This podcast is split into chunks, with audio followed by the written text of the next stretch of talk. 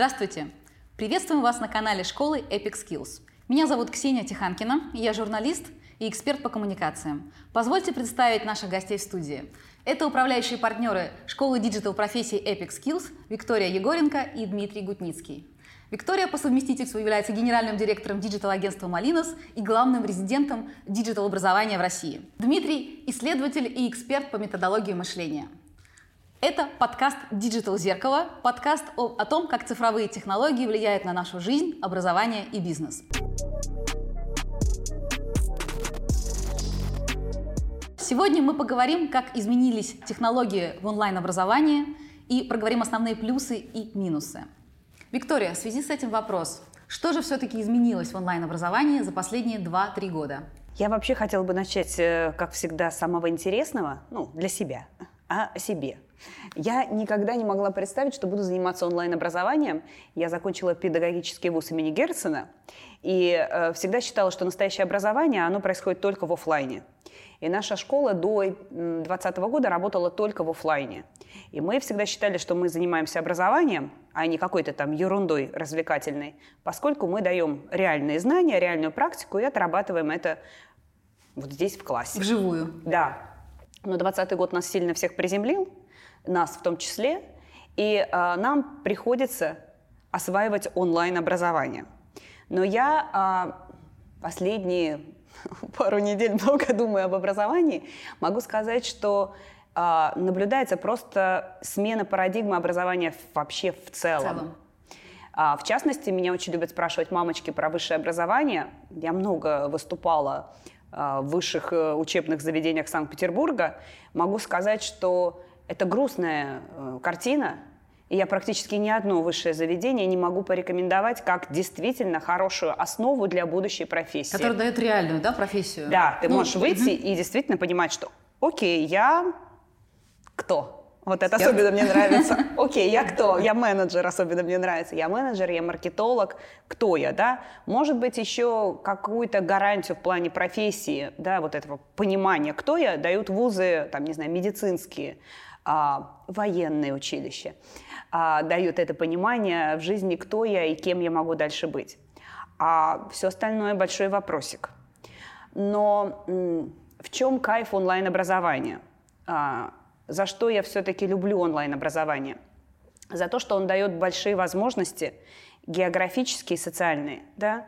А сейчас социальный лифт – это интернет, да, мы все знаем. Можно очень быстро взлететь по социальной лестнице – то есть и не только мы говорим про блогеров, да, условно, мы да, говорим в том числе про, про digital, блогеров, про да? digital профессии, профессии да? В целом. Ты можешь овладеть профессией, не знаю, SEO-оптимизатор, там, условно, за три месяца, и начать уже работать и получать, ну, в общем, очень хорошую денежку. Да? Содержать себя достойно, содержать свою семью достойно, не знаю, престарелых родственников и так далее. И это реально в любой точке России совершенно точно. Да? Поэтому это большие возможности – а, для нашей большой страны.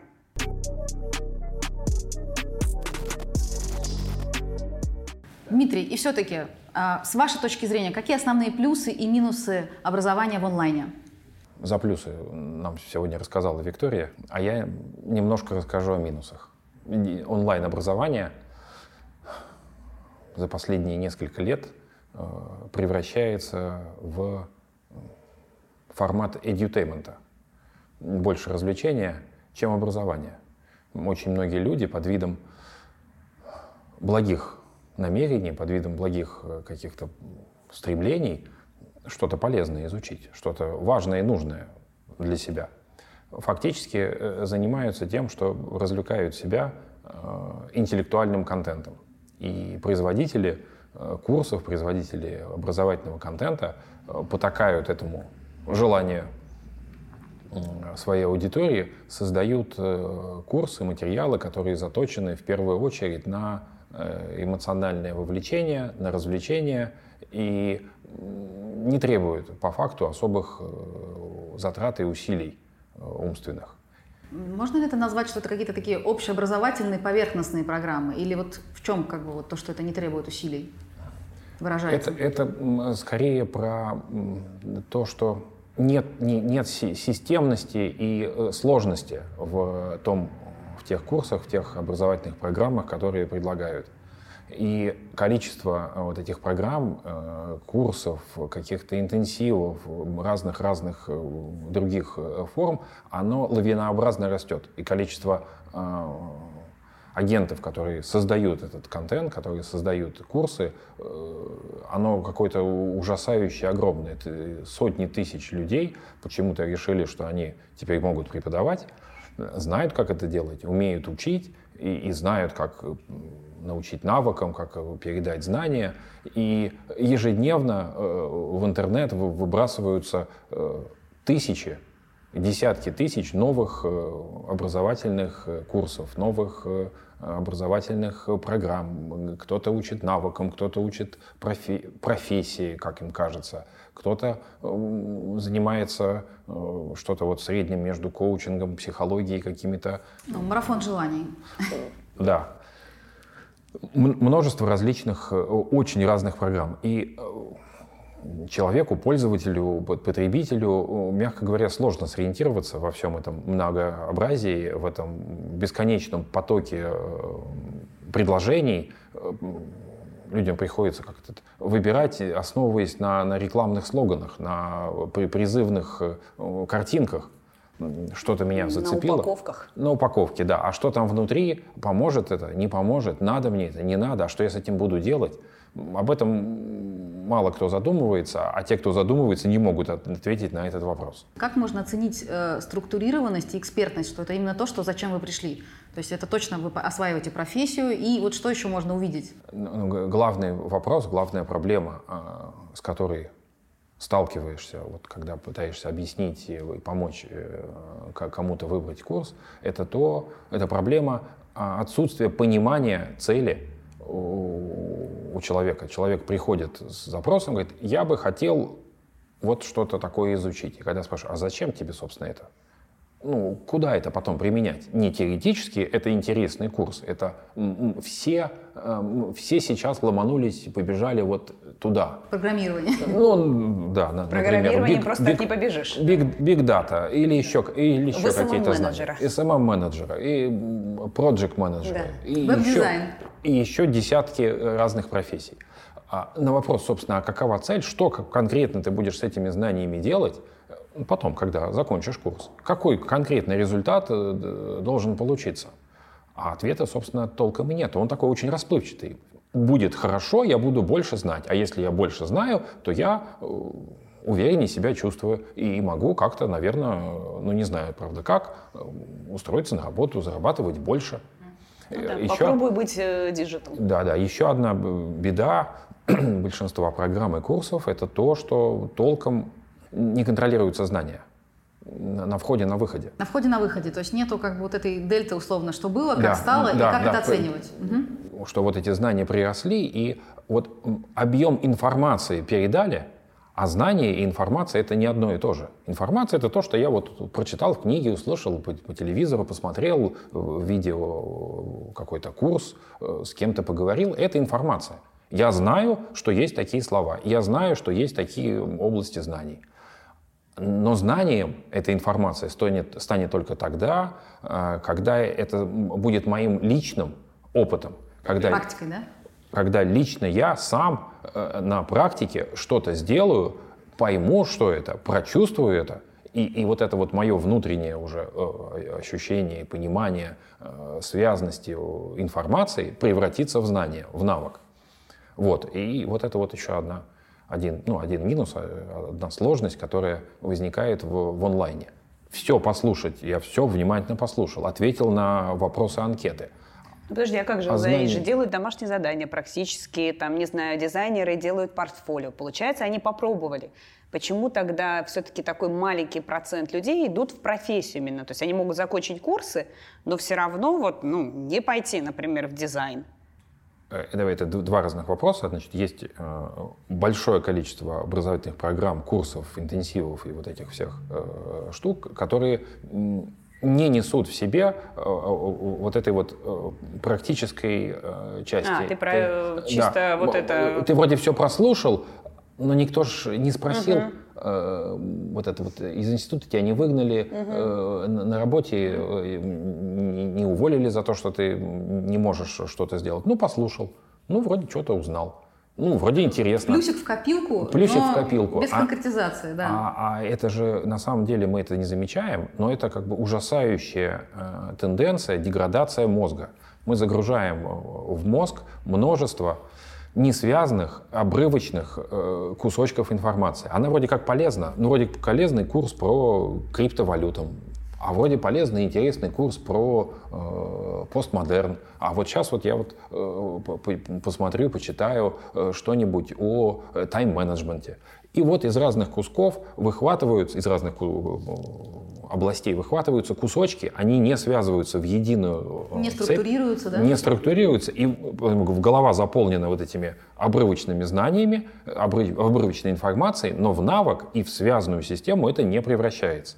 То есть, если можно, я вот как бы немножко так э, обобщу, получается, что первое, что должно быть, это какая-то образовательная стратегия у самого ученика, то есть четкое понимание цели, зачем он идет, и как это сложится в его пазл, его компетенции, допустим, да, его навыков, как это пригодится в профессии в жизни. Это первый момент.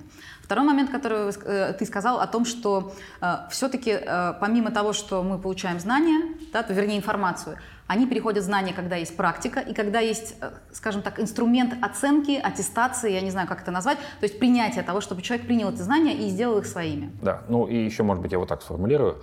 А, академические знания, университетские знания, а, они продуманы в свое время были, выстроены в определенные курсы, в определенные программы так, чтобы человек, который прошел честно все, все, все этапы. С первого по четвертый? Да, да. Таки на выходе имел, э, имел профессию, имел э, понимание, что это. Все это связано и, и, и структурировано, и, и продумано. В современном формате, вот в, в работе с эти, обучением через различные курсы, вот этой структурности и цельности нету. И, собственно, нужен э, кто-то, внешний эксперт, специалист, кто заменит вот эту функцию, функцию организатора процесса. То, что раньше, ну или сейчас, э, делает высшее учебное заведение. И если вы хотите обучаться не в ВУЗе, не какой-то большой профессии в течение там, 4-5 лет, а брать какие-то курсы под задачу, под какие-то конкретные запросы, в идеале делать это вместе с наставником, вместе с э, с человеком, который может помочь выстроить э, вот эту вот, э, вот эту вот цепочку. стратегию. Да, образовательную стратегию. стратегию. Вынуть и, из вас э, цель, собственно, всего этого образования, показать, что нужно изучать, где не хватает практики, а где не хватает знаний, информации. И соберет разные, поможет собрать разные курсы, разные интенсивы, разные практические Э, какие-то программы в, ну, вот в единую систему, так, чтобы на выходе получить цельную, связанную и, и систему, и, и, и чтобы это вот это не просто я послушал, тут бросил, не дослушал, там посмотрел, не дослушал, а чтобы это превращалось в действительно работающий навык. Отлично, спасибо большое. В связи с этим у меня как раз вопрос к Виктории.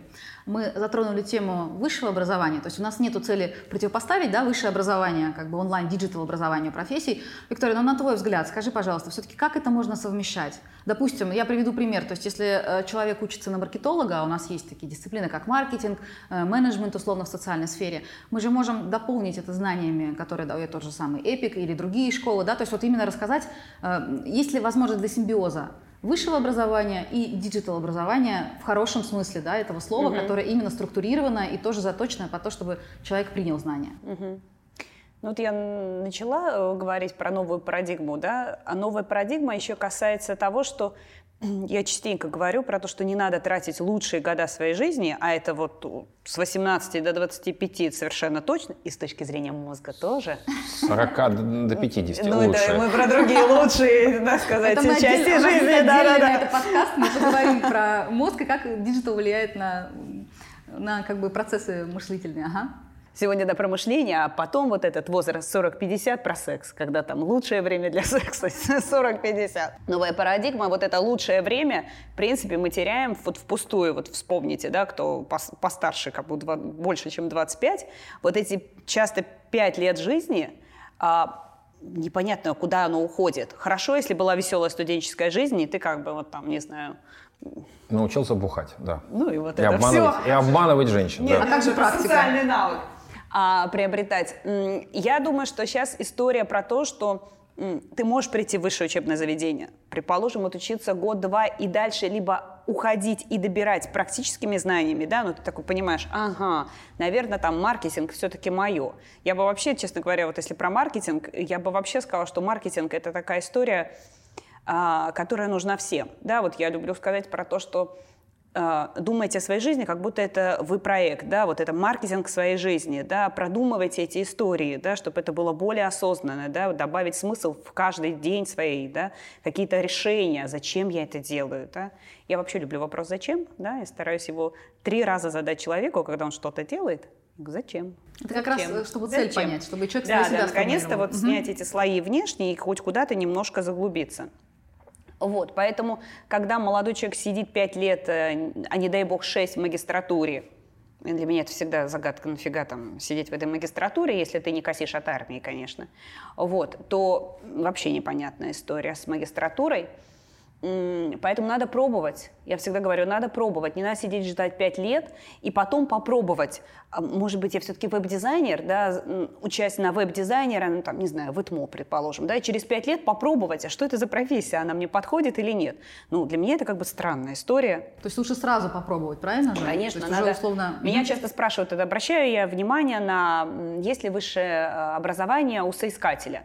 Но я честно скажу, что вот в, на- в нашей индустрии нет.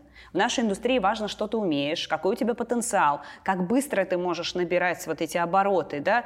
Приходит иногда 19-летний мальчик, и ты понимаешь, что он за полгода достигнет таких результатов в профессии, который сидит очень опытный 30-летний профессионал, он, ну, он таких не достигнет. Да? У него, возможно, потолок, или он это будет там, дольше себя раскачивать, да? в силу возраста уже, да? давайте скажем честно.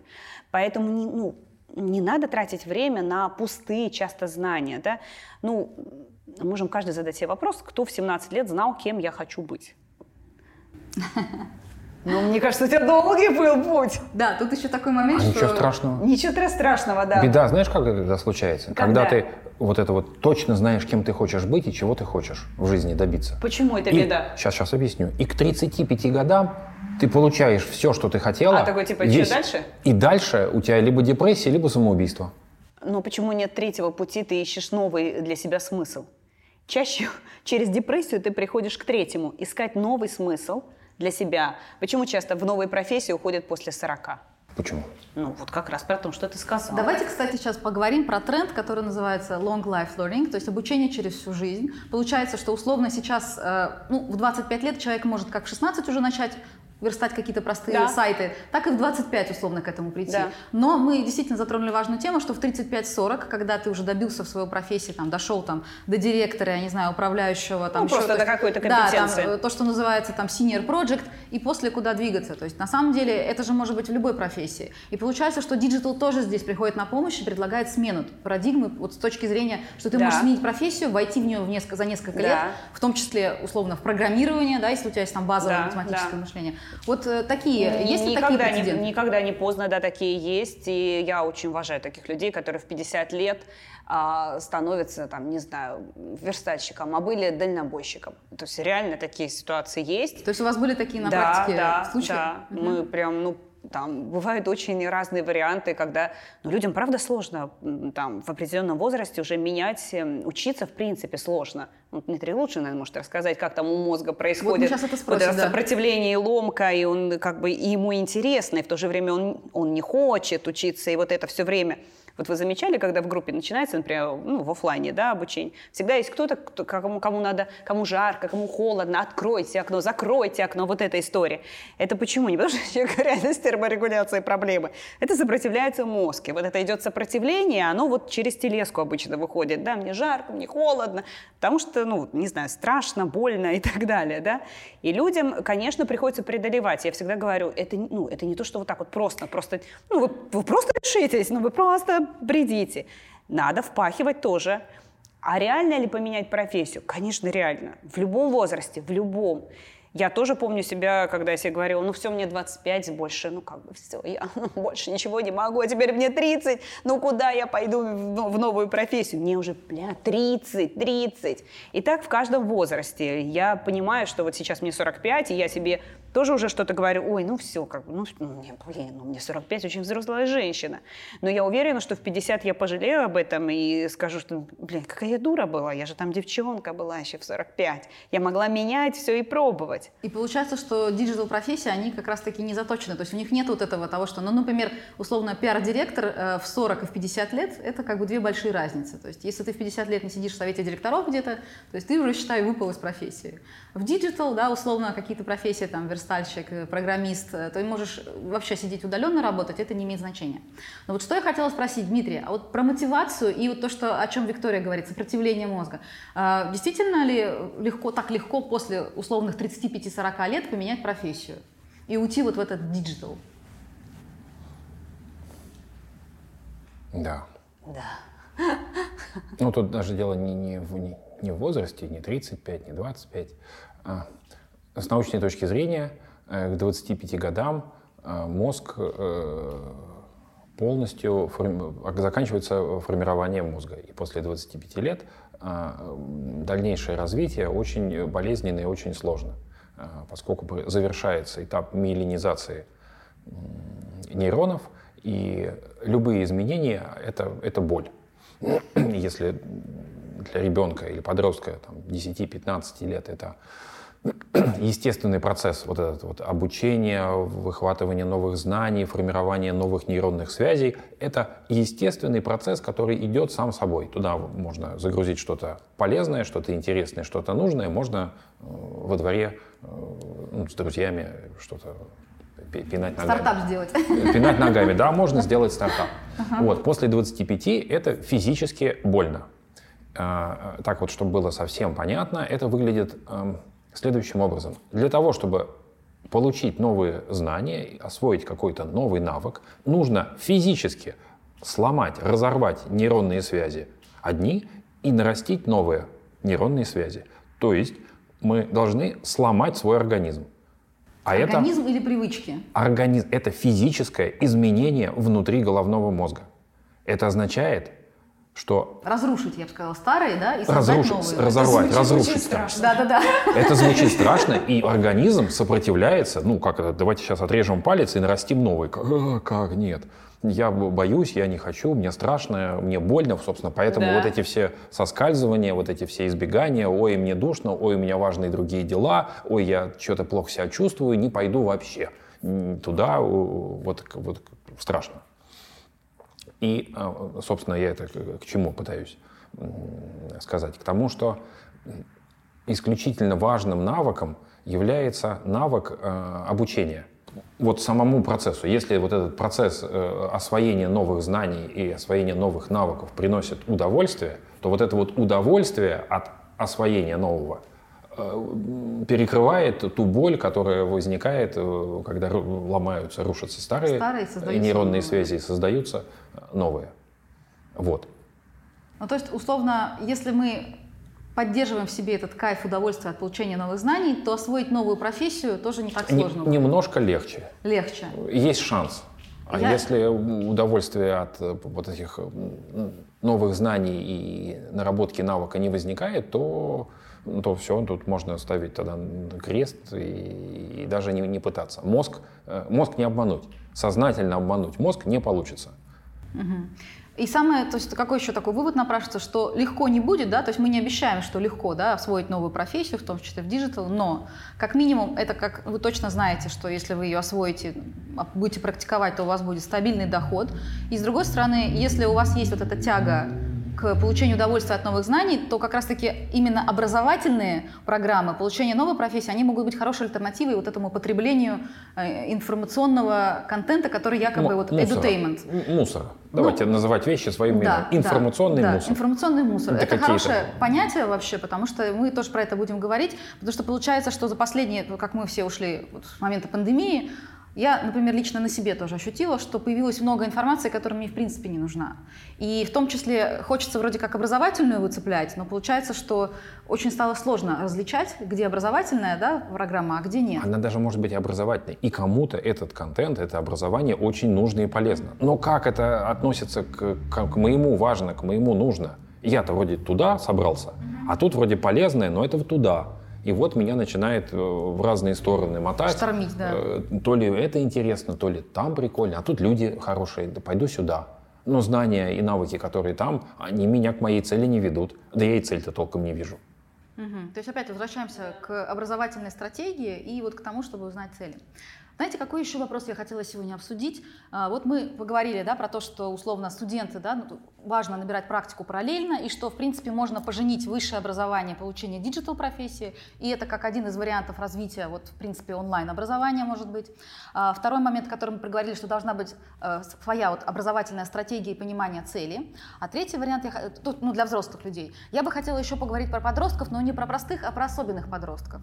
Вот расскажите, пожалуйста, все-таки, э, я знаю, что есть прецедент, моменты, когда в школу к вам приходили ребята с особенностью здоровья, как раз-таки потому, что освоение digital профессии дает им шанс на полноценную работу. Можно? Полноценную жизнь, да. Это, да. это такая тема очень важная, и она любимая у нас всегда была, поскольку ну, ты, да, как профессионал, много, например, вкладываешься в себя, ты там идешь, ты там создаешь, ты развиваешь себя, не знаю, и вот Прическа. ты там, ну, это у меня, а я про тех, кто, например, программисты, не знаю, да, и вот ребята столько лет развивались, вкладывали, да, и они в какой-то момент времени хотят тоже делиться, отдавать. И самый кайф, когда ты отдаешь тому, кому это действительно нужно, вот прям нужно, да. И у нас были, да, ребята с особенностями развития, да, ТЦП, не знаю, там, слабовидящие, слабослышащие. Они э, сидят в группе со всеми остальными, кстати, это очень мотивирует группу всех остальных, да, они смотрят и понимают, что, блин, это реально, блин, человек, вот не знаю, все, что он может, это двигать только мышкой, только мышкой и он осваивает эту профессию, он работает в ней да, потом. Мы можем сколько угодно говорить, какое у нас государство, и что оно должно, и чего оно не делает, но по факту, по факту именно digital, digital профессии, digital образование дает этим людям возможность действительно наконец-то жить нормальной жизнью, а не заканчивать свою жизнь в 30 лет в ужасных интернатах. Да? То есть интегрироваться в нормальные да. процессы, чтобы иметь работу, и работу не только как средство зарабатывания денег, но и как общение, потому да, что IT-компании да. очень как бы в этом плане да. интегративны. Да, и надо отдать должное, да, ребят берут не только они на фрилансе работают, да, их, их берут в компании, они там работают все оптимизаторами, они работают, не знаю, там программистами, веб-дизайнерами, да. Да, и так далее. И это круто, и в этом основная, наверное, даже, можно сказать, вот за что можно сказать спасибо онлайн-образованию, да, за то, что вот таким людям дают возможность наконец-то начать жить, да, потому что в нашей стране им, им дорога одна, да, к сожалению. Поэтому а, почему я еще топлю за даже сейчас онлайн-образование, хотя бы только за это можно сказать онлайн-образованию огромное спасибо. Поэтому это возможно, да, эти люди, эти дети, там, не знаю, там, там взрослые есть, у нас были взрослые ребята по 30 лет, по 25, они осваивают эту профессию, у них все в порядке с головой, да, они в состоянии освоить эти профессии. Получается, что качественное онлайн-образование, оно расширяет возможности как географически, так и условно, ну, то есть, как бы, если ты не можешь физически доехать до места образования, ты можешь это сделать в онлайне. Да, а, вообще digital профессии, онлайн-образование дает свободу. Да? То, что так мало в нашей стране, и то, за что я очень люблю digital – за то, что там есть свобода. Ты как бы внутри сообщества, в котором есть толерантность, есть терпимость, а, есть вот очень такая большая свобода выбора. И поэтому здесь и профессии такие же, да, ты можешь работать из, разной, из разных точек, да, я всегда говорила даже до 2020 года своим сотрудникам, что вы можете работать где угодно, из коворкинга, из дома, из офиса, главное, чтобы все делалось, да, если вы можете самомотивироваться и выполнять задачи, господи, работайте где хотите, не вопрос, поэтому 2020 год он дал уже возможность всем работать где угодно. Протестировать этот режим. Протестировать да, этот режим, да, для нас, наверное, для нашего digital-сообщества это такая, ну, простая была вещь перейти полностью в онлайн, и ничего сложного.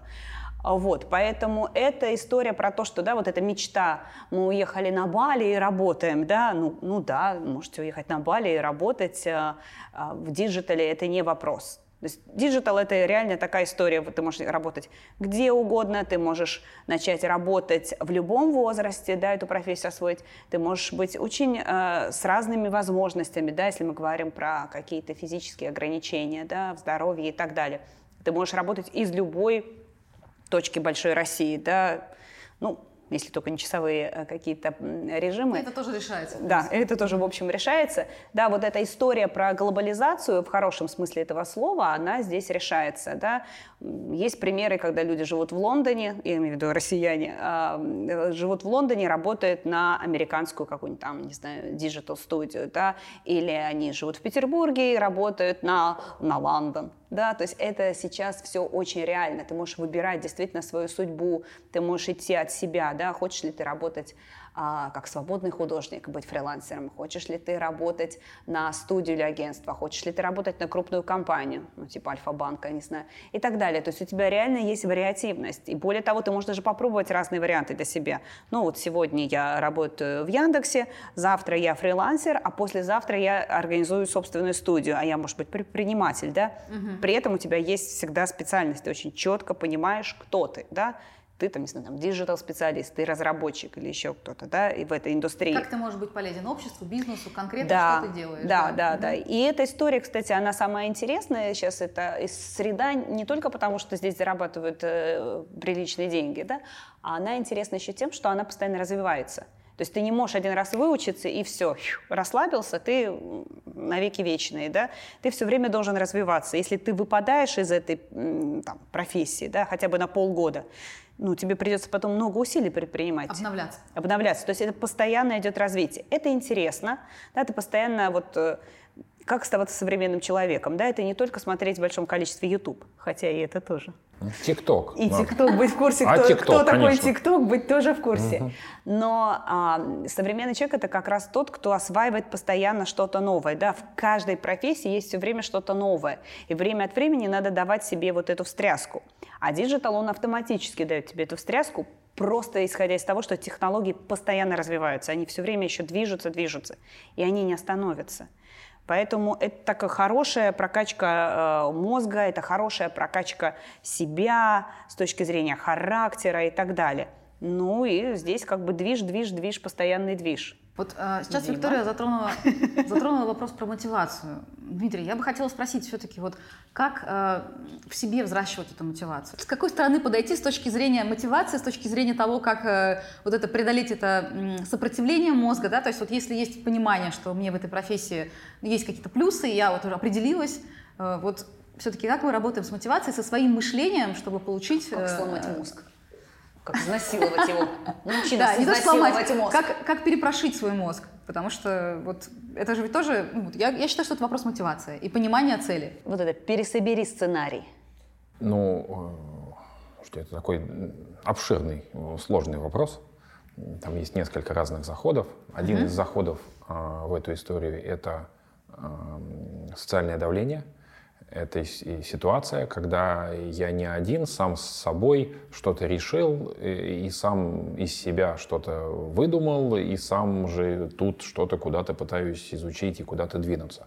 А происходит это в команде, в коллективе, в, в группе людей. И вот мы вместе совместными усилиями придумывали, обсуждали, э, выстраивали вот эту траекторию, потом вместе пошли что-то изучать и как-то вот вместе-вместе движемся. И вот эта вот команда, она держит, э, она мотивирует, она дает э, необходимое давление, вот это вот, ну, я же с товарищами, я же хороший товарищ, мы же вместе сделаю домашнее задание, пройду там, посмотрю какие-то, какой-то курс, сделаю то, что нужно сделать к тому времени, когда нужно. Ну, типа не отставать от других, вот это вот, да, да что да. я то есть это, в потоке это, со всеми. Это вот этот страх э, выпасть из, из группы, что меня выгонят, э, вот этот иерархический инстинкт срабатывает, да, как же так, я останусь один, страшно, и ты бежишь. Ну вот на этом марафоны часто построены да, чтобы ты не выполнил домашнее задание, тебя выкинули из марафона, да, да и вернуться 500 рублей, например. Это а, а, один, один вот из мотиваторов а, способов. Другой способ – это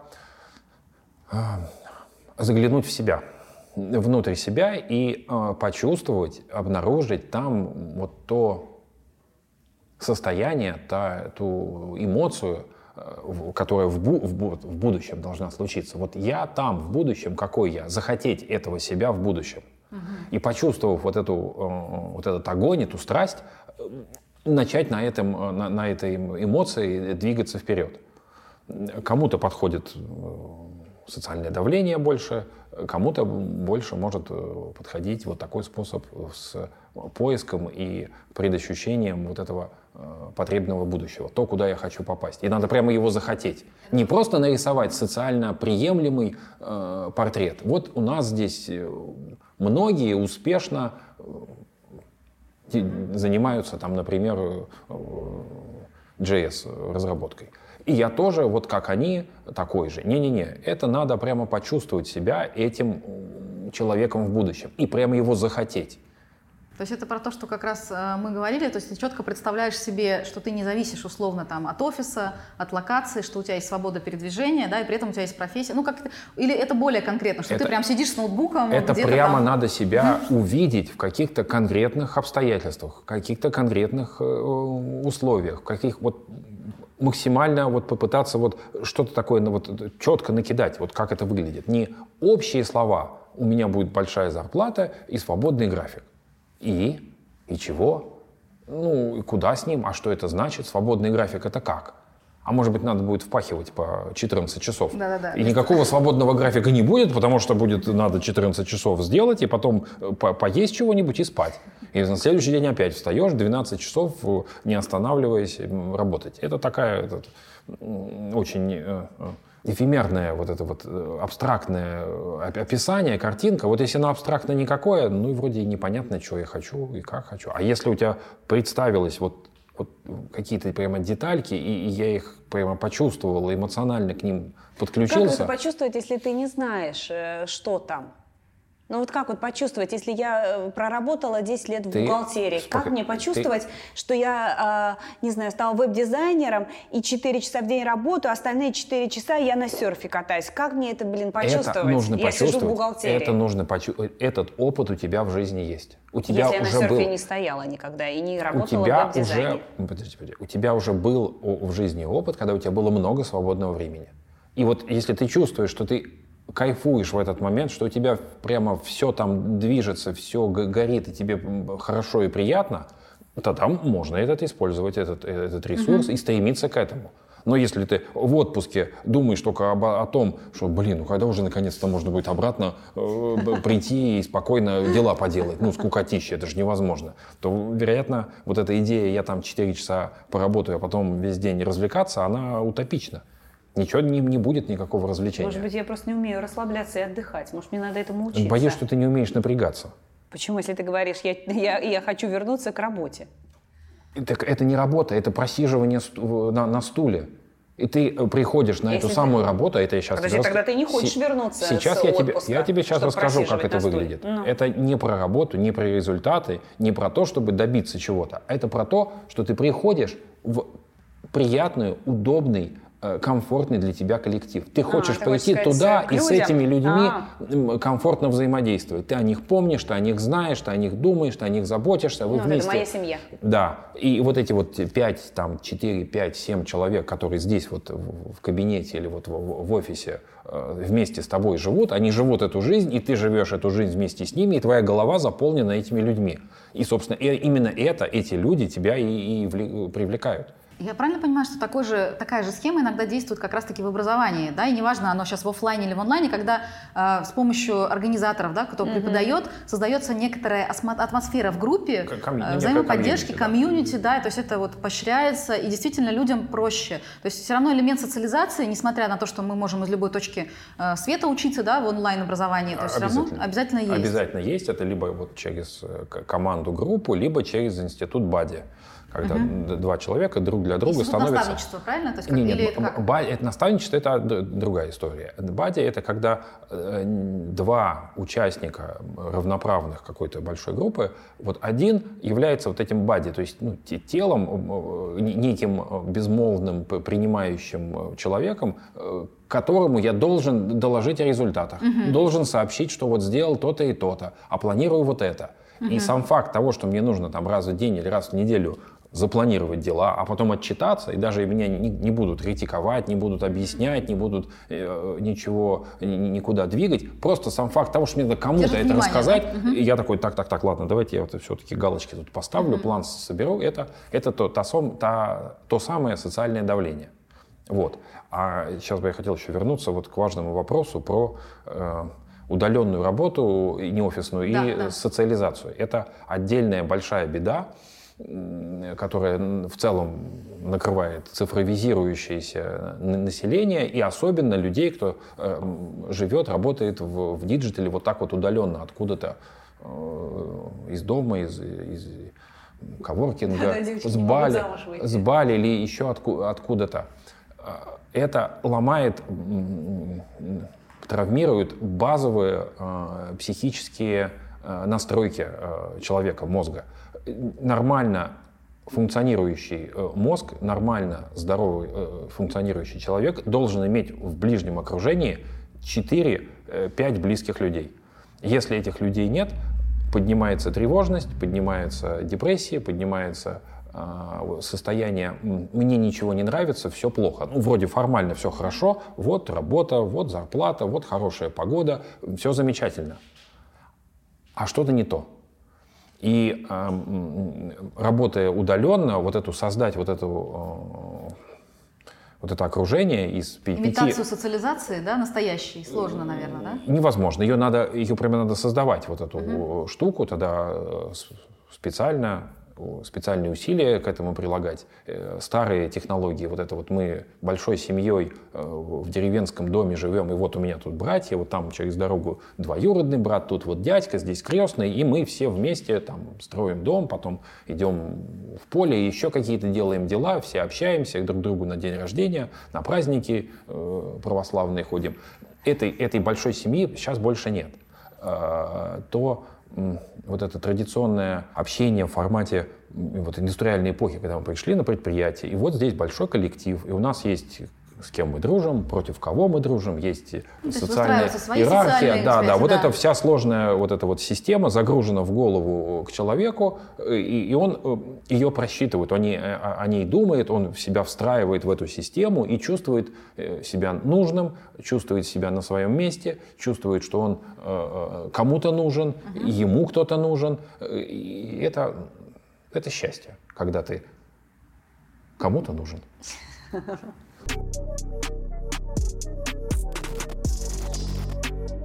У меня в связи с этим такой вопрос. Все-таки получается, что несмотря на то, что сейчас образование уходит в онлайн, ну, по крайней мере, да, с пандемией у вас как бы больше прибавилось именно, э, когда люди завершают курс в онлайне.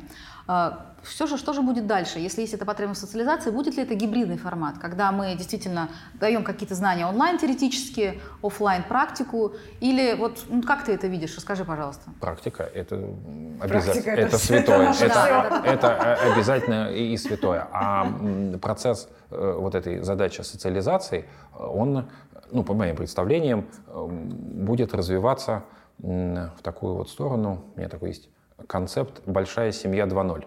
«Большая семья 2.0» э, идея ее в том, что люди с помощью современных технологий, телекоммуникационных, интернета смогут образовывать вокруг себя окружение, объединенное единым mindset'ом. То есть вокруг себя сможете собрать людей, которые думают схоже с вами – которые обладают э, тем же э, набором ценностей и также смотрят на мир, как и вы. И в этом вот э, окружении вы себя будете чувствовать очень комфортно и ну, по-настоящему чувствовать этих людей. В связи с этим вопрос э, к Виктории. Скажи, пожалуйста, все-таки, э, как ты видишь будущее онлайн-образования? Будет ли это все в онлайне? Вернется ли это в офлайн? Вот каким образом будет оптимальный вариант?